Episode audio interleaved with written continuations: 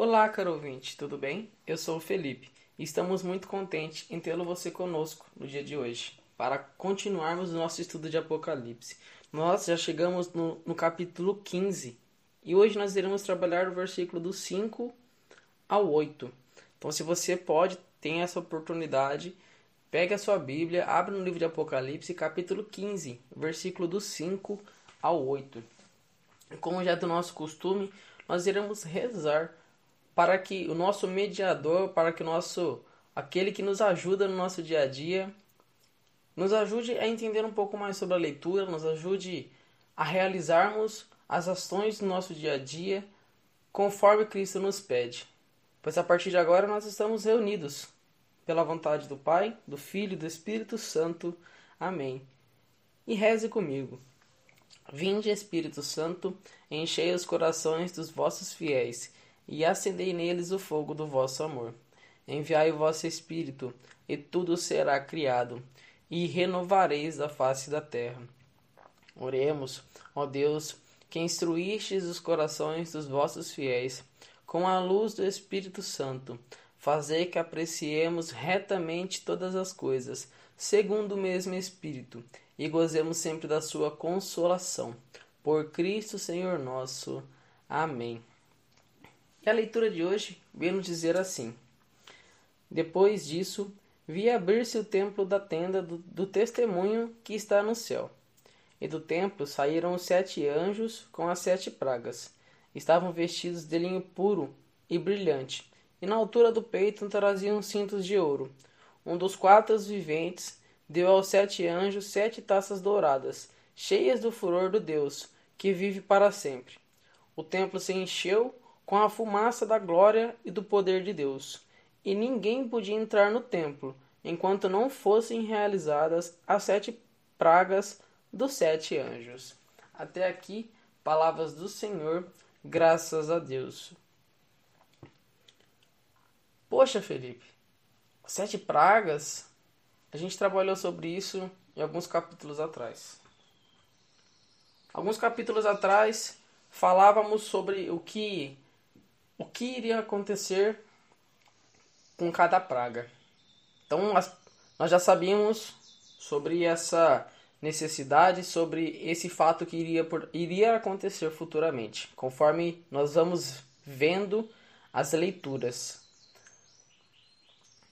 E hoje nós vemos aqui que realmente parece que essas pragas estão chegando ao fim. E nesse caso aqui nós vemos que João ele tem a visão, né, da onde que estavam saindo os anjos. E ele tem a visão que esses anjos estavam saindo do céu.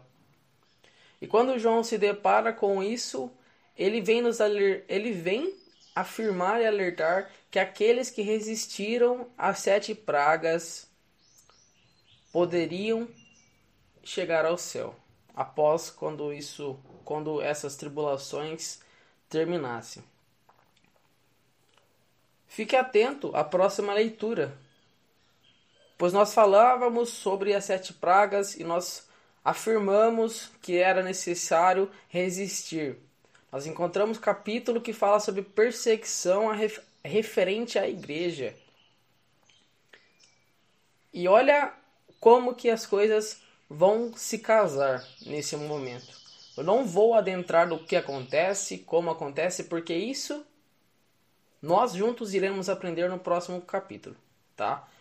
O que nós podemos afirmar dessa leitura é que aqui existe a possibilidade de encontrar, de estar no céu, junto com Deus, junto com o nosso Pai Criador. Mas como isso vai acontecer? Primeiramente, nós devemos resistir ao que nós chamamos de sete pragas que está descrito no livro de Apocalipse.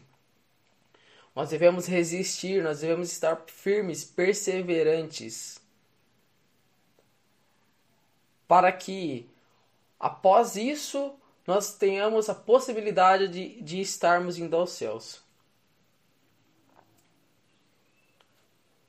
Eu espero que você tenha entendido a mensagem sobre a real necessidade de persistir, perseverar, de continuar ao lado de Cristo.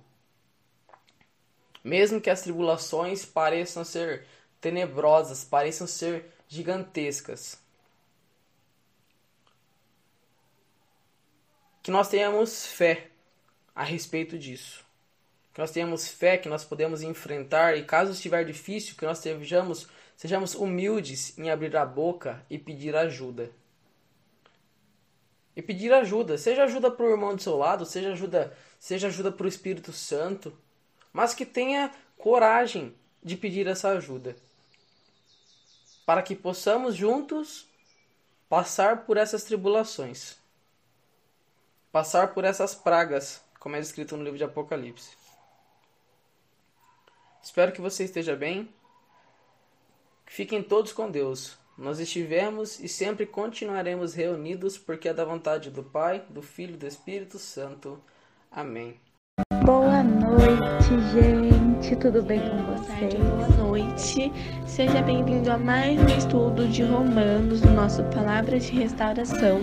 Se você não Beatriz e esse é mais um Palavras de Restauração. Bom dia a todos vocês.